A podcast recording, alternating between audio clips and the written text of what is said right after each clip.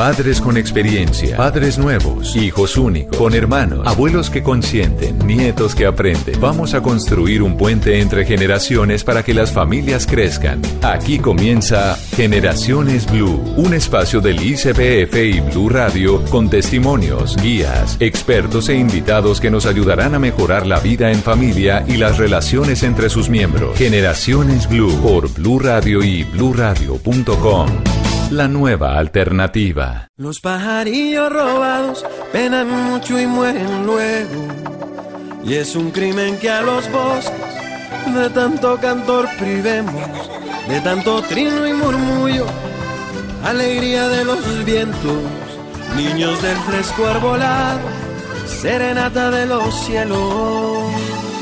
Robos en Macario unido, con cuatro implumes polluelos y llevo seno a su casa, dando brincos de contento.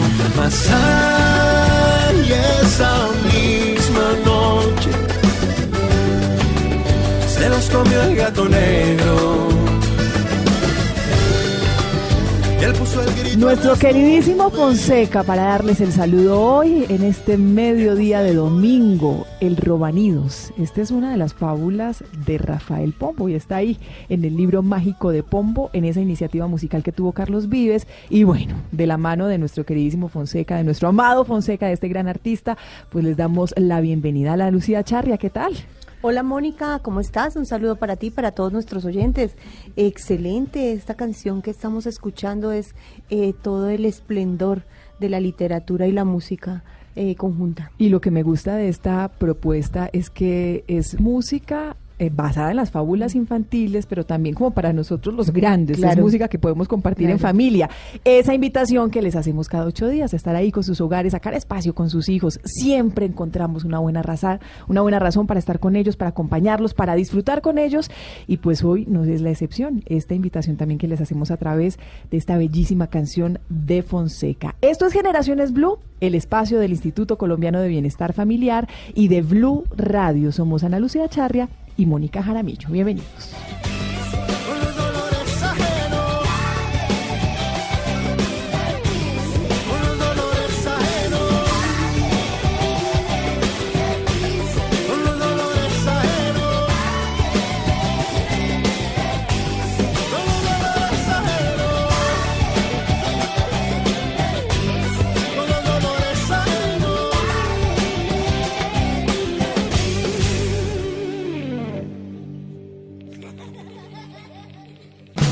En Generaciones Blue, las noticias de la semana.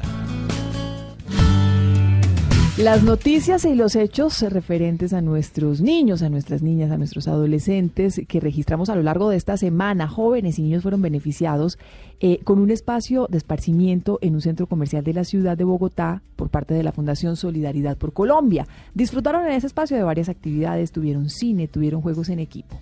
Laura Rojas, directora de la Fundación Solidaridad por Colombia, nos cuenta más.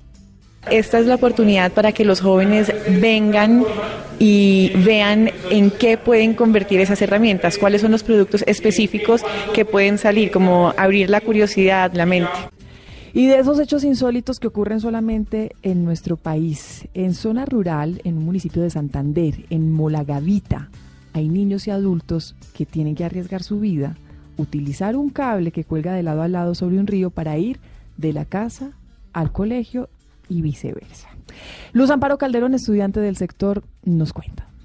Todos los días tenemos que pasar el cable 5 de los estudiantes para poder llegar a la escuela y para llegar a la casa. Pues a veces hay dificultades en las poleas que se puede reventar o también se pueden torcer pues, el riesgo inminente de este tipo de desplazamiento, que sea también como un llamado para que se pongan los ojos en este sector y sobre todo entre los niños en el acompañamiento para que no tengan dificultades. Si tienen dificultades para ir a las escuelas, pues va a ser más difícil que deseen estar ahí. En Río Hacha, menores venezolanos están durmiendo y están recorriendo las calles en busca de alimento. Hay varios programas del Instituto Colombiano de Bienestar Familiar en esa región que están buscando mitigar el impacto de la crisis venezolana, pero hay que decir que esos planes no están dando abasto. El informe es de Joner Alvarado. ¿Quién atiende a los pequeños migrantes? Es la pregunta que varios habitantes de La Guajira se están haciendo. En Riohacha, los menores venezolanos sufren el peor impacto de la crisis por la que hoy atraviesa su país. Cientos de estos duermen en los parques, recorren las calles junto a sus padres para pedir comida. Otros trabajan limpiando vidrio en los semáforos y otros sencillamente mueren de hambre, tal como lo denuncian algunos ciudadanos de ese país. Desnutridos, con llagas, con sarna, sucio, sin ropa, mal bañado, sin papá y sin mamá, por ahí caminando descalzo. Unos limpian vidrio, otros tienen que pedir. Cada quien, hasta los más pequeños, busca la manera de sobrevivir porque la cosa es fuerte, ¿sabes? Conta sin ningún tipo de ayuda aquí. Busca la manera de sobrevivir, los más pequeños lo hacen, uno también lo tiene que hacer. Aunque la Policía de Infancia y Adolescencia y el ICPF Seccional Guajira hacen campañas para ayudar a estos pequeños, varios ciudadanos de Hacha le han hecho un llamado a las autoridades competentes para que a los niños nacionales o extranjeros no se le vulneren sus derechos. Información desde La Guajira, John Alvarado, Blue Radio. En Generaciones Blue, la cifra.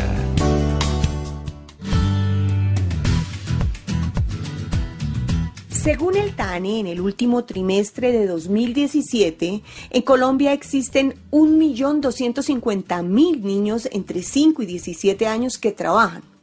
796.000 trabajan en los sectores de la economía y 454 en oficios del hogar. Las actividades económicas que concentran mayor número de niños, niñas y adolescentes trabajadores son la agricultura, y el comercio. La agricultura con un 44% y en el comercio hay el 30.1%. La mayoría de estos menores de edad que trabajan asisten a un sistema educativo. Sin embargo, el 30% de ellos no estudian. Un porcentaje muy alto, ¿no creen? ¿Qué pasa con el derecho a la educación de estos niños? Esto es Generaciones Blue. Escuchábamos la cifra de la semana y es el abrebocas del debate que tenemos a continuación en este espacio de Generaciones Blue. Estamos hablando de 1.250.000 niños que trabajan según la cifra del DANE y estamos hablando del 30% de esos niños que no estudian, que se dedican solamente al trabajo. ¿Por qué pasa eso y por qué hablamos de este tema hoy? Porque finalmente, Ana, en esta época del año, cuando los niños terminan su agenda académica, su temporada escolar, pues puede incrementarse esa cifra de trabajo infantil. Así es, se disparan todas las cifras para esta época del año. Para este tema tan complejo hemos invitado a Marta Bustos. Ella es economista, gerente social, referente nacional de trabajo infantil y protección del adolescente trabajador del Instituto Colombiano de Bienestar Familiar. Bienvenida, Marta. Gracias, Anita. Buenos días para todos. Eh, gracias por el espacio. También está con nosotros Ángela Ramos, es psicólogo, especialista en terapia familiar sistemática con estudios de psicología cognitiva. Gracias por estar aquí, Ángela. Mm, buenos días, gracias por la invitación. No, ustedes gracias por acompañarnos. Empiezo con Marta. ¿Los niños deben trabajar o definitivamente bajo ninguna circunstancia tienen que tener esos espacios laborales? Los niños y las niñas no deben trabajar. Esa es una responsabilidad de adultos. Esa ese es el ideal nuestro, ¿sí? que los niños y las niñas no trabajen. Desafortunadamente, como lo menciona Anita, eh, tenemos un número importante de niños trabajando, donde desde el instituto, desde otras entidades del Estado, generamos esfuerzos para lograr que estos niños se retiren de esas actividades peligrosas que no solamente les roba su infancia, sino que adicionalmente les quita la posibilidad de construir esos proyectos de vida que son muy importantes para su adultez. La pregunta se la hago, Marta, eh, porque a propósito de, este, de, de esta temporada del año, muchos papás dicen, pero es que yo tengo un local comercial, mis hijos no están yendo a clase, prefiero traerlos eh, eh, tener un espacio en los que ellos vayan aprendiendo que en la vida hay que conseguir las cosas y hay que trabajar, eh, que dejarlos en la casa sin que nadie los, los esté atendiendo. Hay circunstancias en las que, bueno, vale la pena, pero, pero hay que ajustarse en ese tipo de responsabilidades que le entregamos a ellos. Mm, los adolescentes mayores de 15 años pueden trabajar y así lo estipula el artículo 35 del el Código de Infancia y Adolescencia, pero bajo unas condiciones protegidas las actividades que realizan estos adolescentes mayores de 15 años en compañía de sus padres o en los negocios de sus padres, pues que es importante tener en cuenta en estas vacaciones pues que si están en escenarios que no les generen riesgos, que si los tiempos donde ellos van a, estar realizando esta actividad les permite generar otras actividades que están muy unidas a su desarrollo, eh, digamos que aquí el inspector de trabajo juega un papel muy importante, que es en últimas la autoridad que va a permitir que ese adolescente pues realice estas actividades. Claro, los, los adolescentes quieren conseguir sus esos elementos, esos artículos que de pronto sus familias no les pueden brindar, como eh, la chaqueta de marca o los tenis que siempre han querido. Entonces, aquí eh, es muy importante tener en cuenta las actividades que van a realizar, los permisos otorgados por la autoridad competente, en este caso el inspector de trabajo, y la protección también muy cercana de sus familias, en este caso sus padres o cuidadores, que en últimas van a ser los responsables de eh, las situaciones que se generen con los niños y las niñas. Marta, ¿qué pasa con esos menores de edad que por temas culturales aprenden el oficio desde muy chiquitos con sus papás, digamos, en algunas zonas del país tejido, la casa, bueno, no sé, eh, ¿eso podemos decir que estaría mal? Hay transferencias culturales que hacen parte de las identidades de las comunidades. En, en, este caso, por ejemplo, tenemos comunidades indígenas donde esa transferencia de, esas, de esos usos y esas costumbres que tienen eh, arraigadas eh, hacen parte de su cultura. Entonces, estas son actividades que forman a los niños dentro de esas culturas. ¿Qué es lo importante? Que los niños y las niñas no estén en espacios públicos expuestos a otras vulneraciones eh, en compañía de adultos. En este caso, pues hacemos referencia a la situación particular que tienen las familias y que se exponen a través de la mendicidad a unas actividades donde los niños y las niñas pues están acompañados por ellos. De todas formas es importante, eh, cuando hablamos de trabajo estábamos hablando también de un ingreso económico, de poner al niño a hacer una actividad que le represente un ingreso económico para la familia y que, y que ahí es donde se habla ya de un espacio que él no debe estar eh, en el que no debe estar participando. No tiene por qué estar generando esos recursos para ingresar al hogar, ni debe utilizarse como una herramienta para ingresar esos recursos bajo ninguna circunstancia.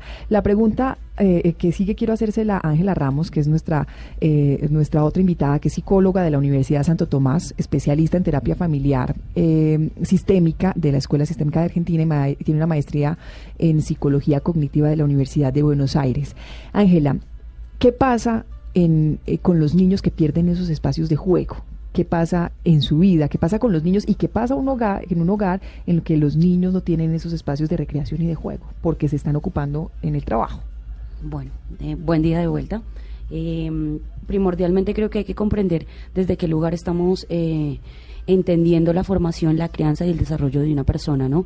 Eh, nosotros partimos de un ciclo vital y dentro de este ciclo vital lo que nosotros hacemos es generar nuevos desarrollos y son desarrollos de maduración. ¿Qué pasa cuando un niño no tiene estos espacios de esparcimiento, diversión? Se pierden eh, bastantes características, digamos, o se pueden generar bastantes problemáticas en términos de inicialmente las habilidades sociales cómo vamos a desempeñarnos y cuál es el trato que nosotros vamos a empezar a, generar con los otros, ¿no? El niño en el momento del juego lo que crea son eh, articulaciones de su personalidad, articulaciones tanto interiores desde la individuación, la autonomía, como el mismo contexto de relación con el otro. Esto habla de las características que vamos a tener de cuidado, de autocuidado, de autopercepción, pero también de la construcción que tengo de los demás. Entonces, justamente en el momento de interrumpir un proceso de juego, un proceso de esparcimiento, vamos a, empezar a, habilitar una inmadurez en términos de, desarrollo. Inmadurez, ¿por qué? Porque vamos a, forzar a los chicos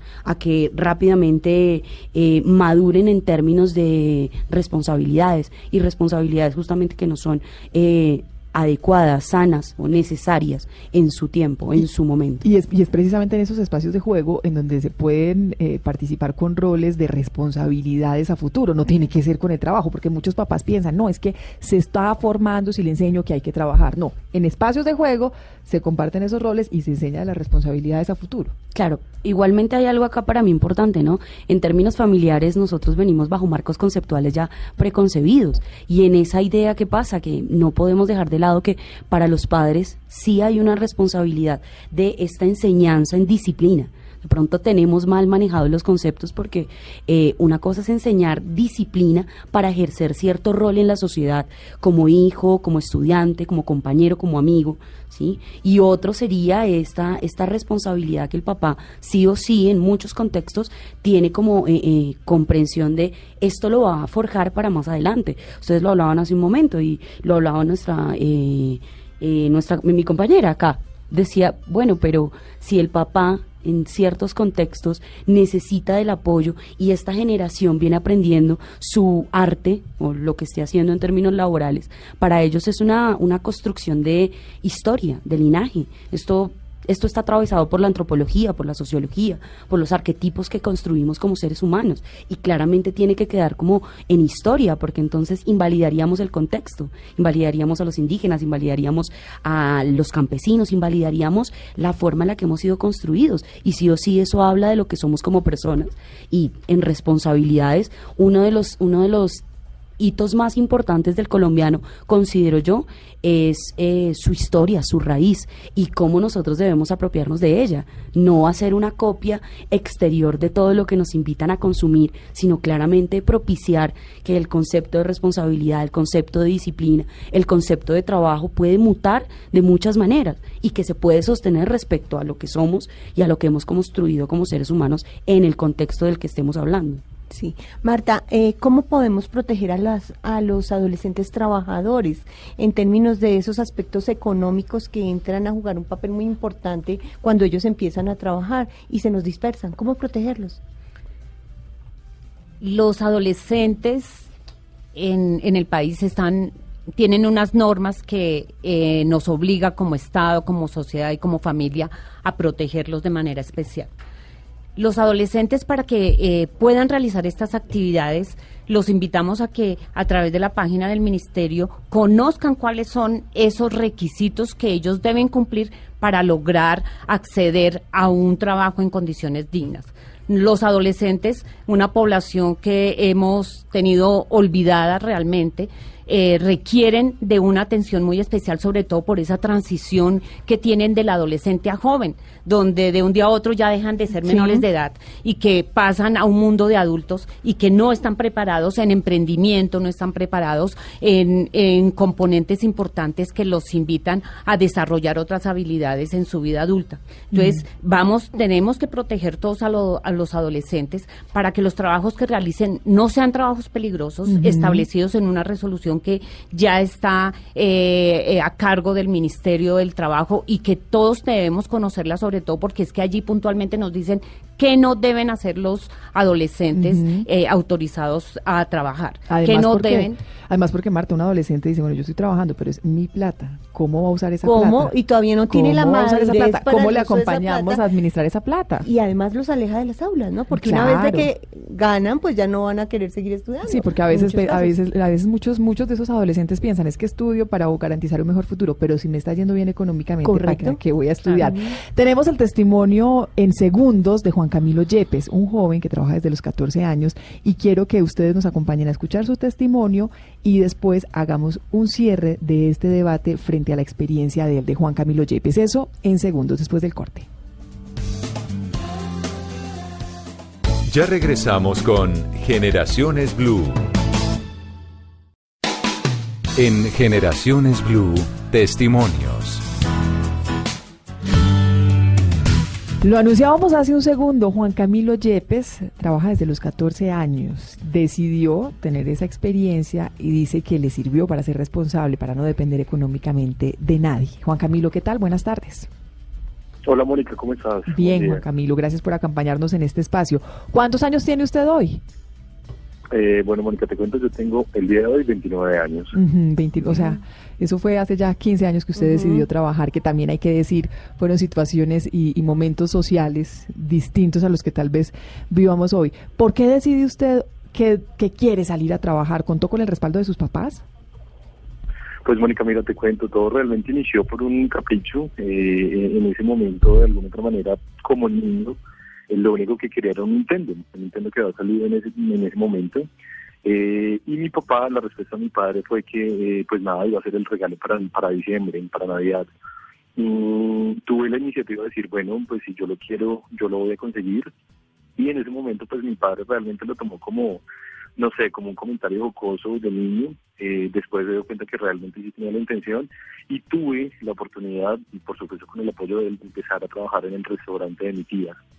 Entonces, eh, pues nada, fue eso, fue el deseo de, poder tener algo que quería y de alguna otra manera creo que ha sido la, la lección, digamos, importante que he tenido porque es de esa forma en la que tú realmente aprendes eh, a valorar las cosas, a valorar el precio que tienen las cosas, el esfuerzo con lo que se consigue. Entonces, eh, pues sí, básicamente fue eso, Mónica. Fue esa la intención que tuve.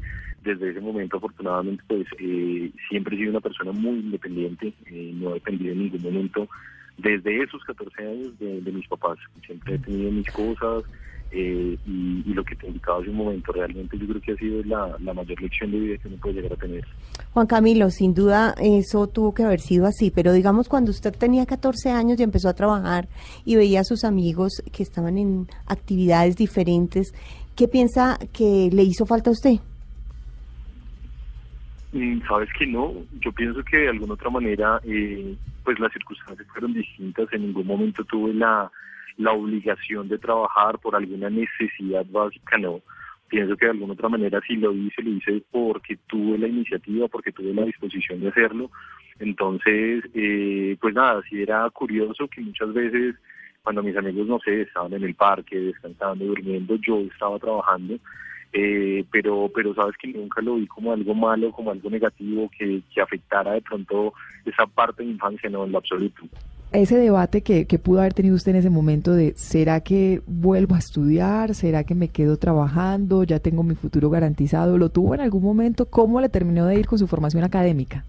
Yo creo que también fue eso. Eh, pude contar con el apoyo de mi padre durante algún tiempo eh, para lo que fue mi formación profesional ya cuando salí del colegio, pero pues estamos hablando de uno o dos semestres académicos. Después de eso ya, precisamente por el hecho de mi trabajo, fui yo quien costeó sus estudios eh, y afortunadamente el día de hoy puedo decir que soy un profesional, estoy a punto de iniciar una especialización y, fue precisamente eso, por el esfuerzo, eh, por quizás eh, fueron cinco años duros en los que solo las personas que quizás trabajan y estudian en las noches entienden que no es algo fácil, pero pero mira que lo logré, lo logré, lo logré con mi esfuerzo, con mi dedicación y, lo que te indicaba al inicio, realmente es eso, es el hecho de que eh, mm, aprendes a valorar todo. Y yo creo que ahorita es algo mm, súper complicado y es un tema cultural y es el hecho de que los niños de ahora posiblemente por la facilidad que tienen para adquirir las cosas, por sus papás y demás, eh, de pronto pierden eso, pierden eh, esa posibilidad de valorar y de saber y de conocer realmente el esfuerzo con el que se consiguen las cosas, el valor y la importancia de, cosas simples como cosas importantes que puedes llegar a tener en tu vida. Sí. Juan Camilo, ¿usted tiene hijos? Eh, no, no, no, no, no, tengo hijos. ¿Piensa tenerlos? Eh, sí, sí, realmente sí, pues no es algo fácil, no es un tema pues a la ligera, pero, pero sí soy de la concepción de, de tener una familia, de tener una esposa y de tener hijos. Por y, y, deduzco que deduzco que por la experiencia que nos ha contado, usted no solamente les permitiría a sus hijos que trabajaran cuando ellos lo decidan, sino que los impulsaría, los acompañaría en, en la idea de que trabajaran desde muy jóvenes. Claro que sí, claro que sí. Pienso que de alguna otra forma, eh, si hay cierto espacio de la niñez que es importante que ellos tengan su libertad, eh, no sé, algo de su niñez básicamente, pero sí pienso que, que, ese aspecto de responsabilidad y, de, eh, no sé, de madurez sí tiene que empezar a muy temprana edad y por supuesto sería sería totalmente permisivo que ellos, eh, si tienen la iniciativa, lo hicieran con gusto, no tanto obligarlos o ejercer presión, pero sí, por supuesto, si ellos toman la iniciativa, apoyarlos. Pero sí, me encantaría, por supuesto. Juan Camilo, gracias por acompañarnos en Generaciones. No, hombre, a ti, a ti, a ti por todo, muchísimas gracias. Que tengas un muy buen día. Gracias, feliz tarde. Bueno, Juan Camilo empezó a trabajar, Marta, a los 14 años, por voluntad propia. Le dijo a sus papás, quiero trabajar. Empezó a trabajar, tenía las garantías porque trabajaba con una tía, no estaba como en un espacio en la que estuviera en, mucho riesgo y, dice que le sirvió de formación. Para el caso de Juan Camilo, pues obviamente tenemos que mirar el contexto de cómo se dieron, cómo se dio ese escenario para que él trabajara entre comillas protegido sin embargo, ¿qué es importante tener en cuenta acá? Eh, dentro de las razones que encontramos a través de la información que nos brinda el DANE de por qué trabajan los niños, niñas, adolescentes, efectivamente está porque quieren trabajar, ¿cierto? En muchas ocasiones porque su familia no les brinda todas aquellas necesidades que eh, la misma sociedad de consumo los convoca sino adicionalmente porque hay situaciones críticas de las familias que no les pueden dar algunos mínimos. Entonces, dentro de las razones es porque quieren trabajar, pero una de las razones principales es porque tienen que contribuir con las economías de las familias. Entonces, eh, para el caso eh, de nuestro invitado, eh, muy seguramente él tenía cubiertas otras situaciones, simplemente que él por su voluntad quería adquirir unas responsabilidades o unas habilidades muy tempranas para el trabajo. Muy seguramente eh, en el contexto donde él se encontraba, pues no había la motivación para participar en actividades con sus pares, como para hacer otras eh, que le corresponden a su momento de desarrollo. Sin embargo, ¿cuál es la invitación? Cada, el ser humano tiene unos roles en la construcción de, de su vida, en su ciclo vital, que le muestran unas actividades propias de cada una de estas etapas que no podemos obviar porque muy seguramente cuando seamos adultos las vamos a identificar como unas etapas que fueron fundamentales para la construcción como seres humanos. Entonces, eh, invitar de manera especial a las familias que en la medida en que nosotros podamos tener a los adolescentes en un proceso de formación, de preparación para nuestra vida adulta, sobre todo los adolescentes que tenemos eh, ese limbo cuando salimos del colegio o cuando salimos de la universidad siendo muy jóvenes y que tenemos una etapa de transición para la formación al trabajo, para la experiencia que requerimos en esas habilidades y destrezas laborales que nos queremos desempeñar. Entonces la invitación es que efectivamente en esta temporada los adolescentes que están autorizados o que pueden trabajar, que son los lo de hagan, después de los 15 años, mayores de 15 años, lo hagan en escenarios protegidos, eh, con la información que tiene el Ministerio del Trabajo en su página web sobre los documentos y las actividades que pueden realizar los adolescentes sin ser expuestos a riesgos que pueden afectar su salud y obviamente física, psicológica y que pueden eh, eh, de alguna manera hacer que el proceso de formación pues se tenga una espera para lograr culminar esas etapas de manera positiva. Ángela, el acompañamiento que debemos hacer con los adolescentes que pueden trabajar, que nos están pidiendo salir a trabajar, con esos adolescentes entre los 15 y, 16, 17 años, eh, ese acompañamiento que debemos hacer en materia económica, que lo hablábamos hace algunos segundos, están ganando plata, ¿cómo los orientamos para que no se les convierta en, un desafío adicional y que se puedan, se puedan ir por el camino que no debe ser porque ya tienen los ingresos de los que ellos quieren ser responsables y de los que ellos quieren ser autónomos? Bueno, justamente eh, para mí creo que la construcción familiar eh, y, y, los hitos con los que nosotros nos manejemos familiarmente son los que van a propiciar que haya un desarrollo adecuado en términos de trabajo. Como, como bien lo veíamos, es este chico Juan Camilo empezó a una edad aproximadamente habilitada legalmente para ello, pero que sí considero el acompañamiento del, del padre tiene que ir en términos de que tiene que ser muy equilibrado no es una cuestión de negación, ¿no? No podemos negar que existen faltantes, existen necesidades y existe también el deseo de aportar. Creo que es la construcción de y el sentido del para qué y el cómo. ¿Sí? Cómo yo voy a trabajar, cómo voy a hacerlo en términos de mi cuidado y el autocuidado que tengo que tener como persona. Pero no podemos simplemente decir que el padre debe acompañar a su hijo ya en una adolescencia, porque este es uno de los procesos, esta es una de las etapas del ciclo vital más importantes de, de un ser humano, importantes en términos de que hay demasiadas variaciones. Entonces no podemos negar el hecho de que van a haber otros intereses, pero sí considero que el sentido que, que, que le demos, la motivación en términos de, de confluir tanto el trabajo como lo académico, o sea, justamente muchos chicos en otro tipo de contextos, y no estoy hablando de una en un estrato socioeconómico de pronto un poco mejor o más estable, sino en contextos en donde la educación esté de la mano también del trabajo o sea, esté de la mano en temporada. Justamente esta es la temporada en la que los chicos pueden ir a apoyar a sus tíos que tienen empresas, a, los familiares, a conocidos, amigos, que tienen espacios en donde pueden ir a, desarrollarse también en esta etapa social, porque sí o sí ya en este momento hay una responsabilidad mucho más amplia y es la percepción del otro. Mi papá no como el que me da, sino mi papá el que también puedo apoyar y ese apoyo no es una cuestión de obligación económica, sino tiene que ir de la mano en términos de puedes académicamente y educativamente seguir surgiendo y puedes tener el espacio. Bueno, eh, también quiero que nos refiramos al tema del trabajo que se realiza dentro del hogar, esos oficios del hogar que a veces los menores de edad asumen con toda la responsabilidad y que no son reconocidos. Mm, las actividades que se desarrollan en el hogar eh, hacen parte de todos los integrantes eh, aquí se construye una cantidad de vínculos, no solamente de colaboración, sino también de respeto, de ayuda mutua, de solidaridad.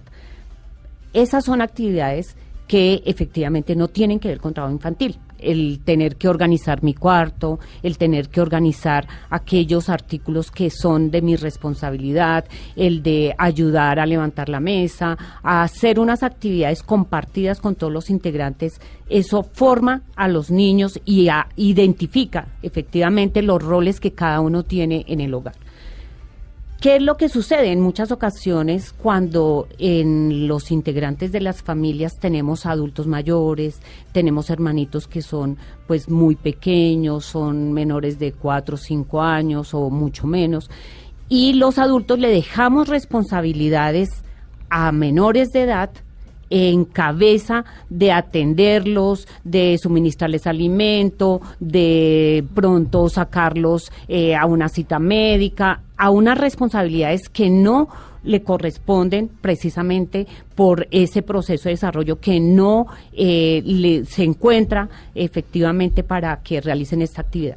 Estas son actividades que limitan a los niños, niñas, adolescentes a estar precisamente en esos entornos protegidos que nosotros de manera importante eh, mencionamos, que es el entorno que el hogar le brinde esa protección, el cariño, el afecto y que los convoque efectivamente a continuar esas responsabilidades académicas que son donde efectivamente los niños deben eh, de manera importante dirigirse, sin olvidar obviamente los escenarios de recreación, deporte, cultural, con todos sus pares. Pero en, ese caso, Marta, perdón, la interrumpo y, y quiero tener también la apreciación de Ángela, en ese caso yo sí creo que, bueno, el equilibrio hay que mantenerlo, por supuesto, no se nos puede ir la mano, pero los oficios en el hogar sí hay que, que, enseñarlos, sí hay que ponerles una disciplina a los niños. Y que conjuntos. sí, claro, como el trabajo es de nosotros, la mamá no es la que arregla la cama siempre, la mamá no es la que lava los platos siempre. Hay unos oficios en el hogar en los que definitivamente ellos no pueden participar, pero hay otros en los que sí se les va enseñando una formación, Ángela. Sí, claro, no. Creo que es una idea más social, ¿no? Esto es una forma social y política en la que nosotros nos hemos construido como seres humanos y particularmente colombianos. Eh, la forma de enseñar a nuestros hijos a participar tiene que ver con lo que decía Marta. Es una cuestión de solidaridad, de la percepción del otro, de comprender que el esfuerzo del otro, la etapa del otro y el momento también requiere de un apoyo. Y esto es un manifiesto de cariño, esto es un manifiesto de amor, pero son constructos sí o sí sociales. Son constructos sociales en términos de qué, si nosotros propiciamos esto y pasamos al abuso, que ahí es donde, donde hay una situación. Y justamente a eso me refiero, ¿no? Cuando la mamá le da toda la responsabilidad al menor de edad, pero que además tiene hermanitos chiquitos Eso es un y lo cuida y le debe preparar la comida a los niños chiquitos y además tiene que hacer aseo porque si llega y está la casa desarreglada pues terrible. Y una serie de, responsabilidades que eso es trabajo y es trabajo infantil o no sí claro es trabajo infantil en esta parte de, en donde podemos ya identificar que es abuso directo y es que deposito mi responsabilidad en mi hijo porque tiene la edad de pronto suficiente o si no tiene la edad, estamos en la necesidad y en el contexto en que exige que lo haga. Entonces, en ese momento, claro, hay un, hay un trabajo que no está siendo reconocido. ¿Y qué pasa? Que socialmente ese constructo lo que hace es que nuestras familias, nuestros niños, niñas y adolescentes, ¿en qué se construyan? En, ah, claramente este es el rol que debo desempeñar y ya no son simplemente roles como niños o adolescentes. Esto es un rol ya como mujer, como hombre. Entonces yo desempeño ciertas labores y justamente en constructo de mi vida lo que voy a llevar es a también identificar que este tipo de cosas las voy a empezar a buscar contextualmente fuera cuando ya me relacione con otros. Y es donde vamos a encontrar todas las dificultades sociales y políticas de el embarazo en adolescentes temprano, el trabajo, digamos, o la vulnerabilidad en términos de, de violencia y el constructo de violencia con el otro, porque debo imponer mi, lo, mi rol. Y es algo cultural, social. Bueno, el, el, es un tema que la verdad está lleno de, de, decisiones difíciles porque es manejar ese equilibrio entre lo que debe ser y lo que puede ser, en lo que es correcto para su formación, en el acompañamiento, pero al final de cuentas la reflexión en torno a esta época del año que también se da en unas circunstancias muy especiales. La Navidad es un espacio para estar en familia, para disfrutar, para acompañarlos. Eh, muchos, muchos padres se enfrentan al dilema de tener que llevarse a sus hijos a, su trabajo, sobre todo quienes trabajan en, en zonas comerciales, en establecimientos comerciales, pero también que tengan como muy presente que es una época para estar en familia, en su hogar y que es una época de descanso para ellos, de cambiar la rutina de lo que ha sido su jornada académica.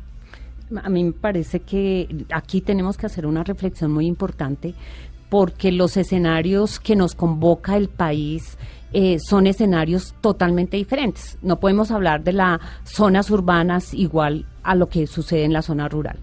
Y el tema de género en los oficios del hogar es un tema que afecta de manera importante a nuestras niñas y adolescentes. En las zonas rurales, en la mayoría de los casos, las niñas y las adolescentes prácticamente son las que se encargan de los oficios del hogar, son las que se encargan en muchas ocasiones en, en hogares de terceros a realizar estas mismas actividades domésticas donde se ven expuestas a abusos sexuales, donde se ven expuestas a maltratos y donde definitivamente se ven expuestas a que no vuelvan a la institución educativa, a que no vuelvan a tener esos roles de niños y niñas. Entonces, eh, aquí nos convoca a dos cosas. Primero, entender que no es responsabilidad de las niñas y los niños eh, unas labores eh, de elaboración de alimentos, de manejo y manipulación de artículos o elementos que pueden ser peligrosos y que se encuentran en los hogares, que en muchas ocasiones son peligrosos hasta para los adultos, tenemos que tener mucho cuidado con esto.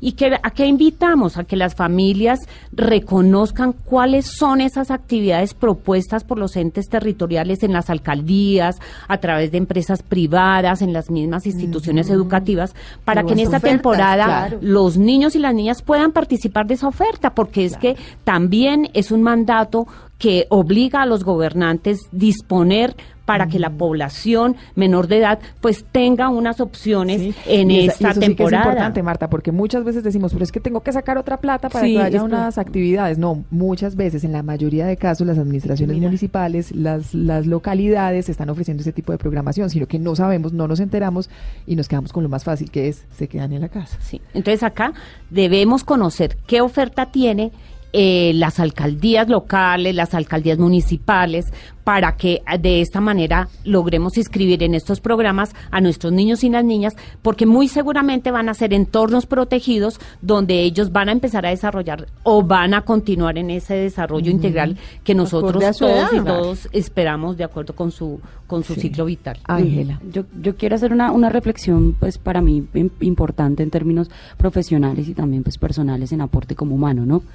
quiero hacer la acotación en términos de nosotros en este momento, justamente en las etapas de Navidad, en las etapas de, del compartir, yo creo que la reflexión está en, en qué, qué entendemos por compartir y cuál es el compartir, cuál es el descanso, porque cuando la relación que nosotros sostenemos en términos de familia viene siendo transaccional, y es esto de yo doy, tú das, vamos a dar, aportamos todos, implica que no, no podemos quedarnos simplemente a, a la compra al consumo, porque nuestras familias normalmente están en la preocupación de el deber de debo comprar, debo tener, debo tener la ropa para cada una de las fiestas, debo tener el regalo porque es el es el contexto que hemos venido construyendo, ¿no? Es reflexionar sobre qué es el compartir y en el compartir cómo podemos hacerlo en los contextos que subjetivamente cada uno también pueda pues ir construyendo, porque esto es una esto es una dificultad en términos de que es nuestro pensamiento social, eh, eh, político, individual el que hay que empezar a transformar, es romper un poco con los marcos preestablecidos y, darnos a la reflexión un poco más coyuntural,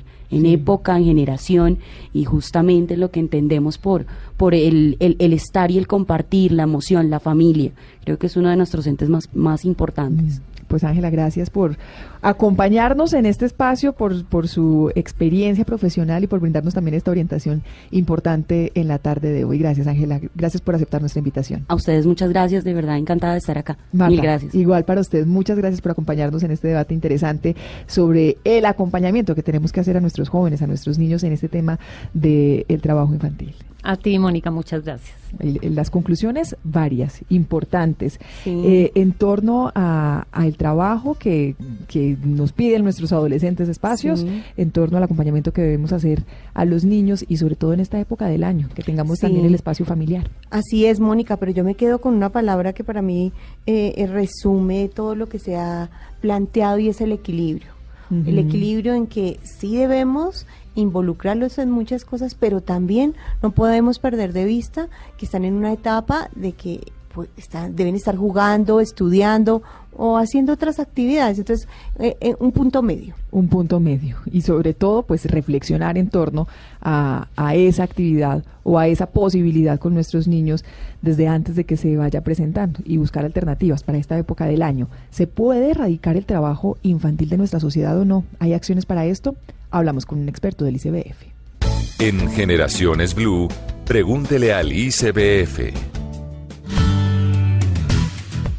Uno de nuestros oyentes pregunta, ¿qué atenciones deben brindarse a los menores de edad para erradicar el trabajo infantil? Responde Irene Lerma, referente del tema de trabajo infantil del ICBF. Hola, buenos días para todos. Considero que definitivamente las atenciones sí deben ser diferenciadas si queremos resultados satisfactorios. Hay que tener en cuenta un primer elemento y es que la familia tiene que ser la unidad de atención. Apoyarlas para que los adultos del hogar accedan a mejores recursos económicos es muy importante. Sabemos que los niños en la mayoría de los casos están en situación de trabajo infantil porque en sus hogares los recursos económicos no son suficientes para cubrir mínimos vitales. Adicionalmente hay que trabajar con las familias para que ellos identifiquen sus roles y fortalezcan sus capacidades protectoras. Por otra parte, las atenciones tienen que tener muy claro que la escolaridad para estos niños ha sido vivida a medias. Su proceso de desarrollo integral aquí se ha visto truncado porque ellos están realizando trabajos que no les corresponden. En este sentido yo señalaría tres aspectos que hay que desarrollar con ellos. Uno, motivar su permanencia en el sistema escolar. Dos, identificar sus intereses personales. Y tres, construir con ellos un proyecto de vida. Quisiera también señalar que en el caso de los y las adolescentes en situación de trabajo infantil necesitamos para que ellos identifiquen sus habilidades, intereses, potencialidades que los van a llevar a que se inserten al mercado laboral en condiciones decentes y dignas en el marco de un trabajo adolescente protegido. Y bueno, finalmente antes de despedirme también quisiera dejar como un último mensaje que es muy importante. Un cambio real en la vida de estos niños se fundamenta en el compromiso de sus familias, la sociedad y el Estado. Realmente todos somos corresponsables frente a la protección integral de los niños y, eh, digamos, respondemos para que ellos accedan a un desarrollo integral que esté libre de riesgos y libre de vulneraciones como es el trabajo infantil y que crezcan en entornos realmente protegidos. Les deseo a todos una feliz mañana y un excelente día. Muchas gracias. En Generaciones Blue, un mensaje a nuestros niños.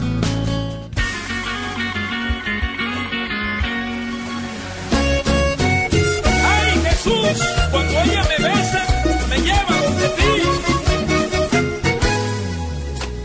Ay, siento que me robas la vida cuando me das un beso.